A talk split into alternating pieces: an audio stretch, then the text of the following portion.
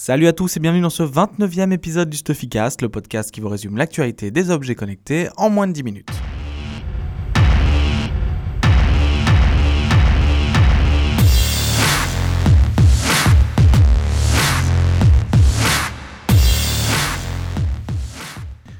Cette semaine, le spécialiste interne de la domotique Angelo euh, a assisté au forum de Samsung euh, sur les nouveaux produits qui vont arriver en Europe. Euh, il a pu voir bon, les nouveaux téléphones et, les télévisions, ce qui nous intéresse un petit peu moins sur Stuffy. mais il a pu en savoir un peu plus sur le frigo qu'on vous avait présenté lors du CES et notamment son prix qui sera de 6000 euros. Donc ça douille un petit peu pour, pour l'Europe. Il y aura un modèle un petit peu plus petit qui sortira aux alentours de 3000 euros. Angelo a pu faire une prise en main assez poussée du frigo. Je vous invite à aller voir son article. Et petit bonus en fin d'article, il nous parle un peu de SmartThings, euh, qui fait actuellement un carton aux États-Unis, qui n'est pas arrivé encore en France. Pour ceux qui ne connaissent pas, SmartThings, c'est le hub domotique de Samsung, donc qui avait racheté euh, la société SmartThings. Pour l'instant, il n'est pas disponible en France. C'est probablement dû à des fréquences qui sont différentes entre la France et les États-Unis, mais tout porte à croire que la sortie pourrait enfin arriver chez nous euh, cette année et peut-être même cet été. En tout cas, Angelo est hyper enthousiaste sur la solution, qui a la particularité d'être compatible avec énormément de produits du marché et de rendre accessible la Smart Home, la maison connecter à tout le monde, même sans avoir des compétences techniques pour euh, utiliser par exemple des box Fibaro qui sont un peu plus complexes. Google s'intéresse de très très près à la réalité virtuelle. Euh, on sait que le cardboard, donc son casque euh, dans lequel on met un téléphone qui ne coûte pas très cher, fonctionne très bien avec énormément de ventes. mais la firme veut aller plus loin et même proposer un modèle qui ne nécessite ni téléphone ni ordinateur. Aujourd'hui sur le marché, on a l'Oculus Rift qui va devoir se brancher à un PC ultra puissant pour fonctionner, le Samsung Gear VR par exemple qui nécessite un téléphone ou le Cardboard qui nécessite un téléphone.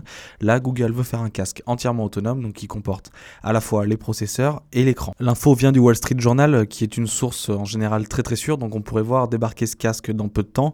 Euh, le Wall Street Journal euh, indique aussi dans son article que Google veut faire une, évolution pour le Cardboard et proposer un modèle en plastique donc plus proche euh, du Samsung Gear VR et certainement plus cher que le cardboard actuel euh, que l'on peut trouver aux alentours de 10-15 euros. Le test de la semaine, c'est pas un test euh, comme on a l'habitude de faire en essayant un objet pendant plusieurs semaines.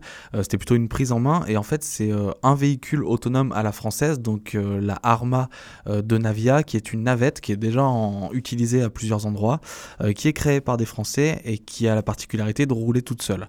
Alors c'est pas une navette qui est faite pour aller sur la route, c'est une navette qui est faite pour les environnements sans voiture, par exemple les centres-villes piétons, les aéroports ou les grosses industries.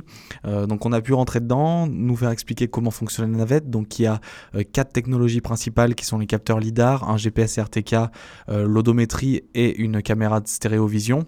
Donc je vous invite à aller voir l'article pour en savoir un peu plus, c'est un petit peu complexe à expliquer euh, à l'audio. En tout cas, euh, nous, on a pu tester plusieurs, euh, plusieurs styles de démonstration. Donc, on, la navette nous a fait tourner dans un hangar euh, en slalomant entre les poteaux.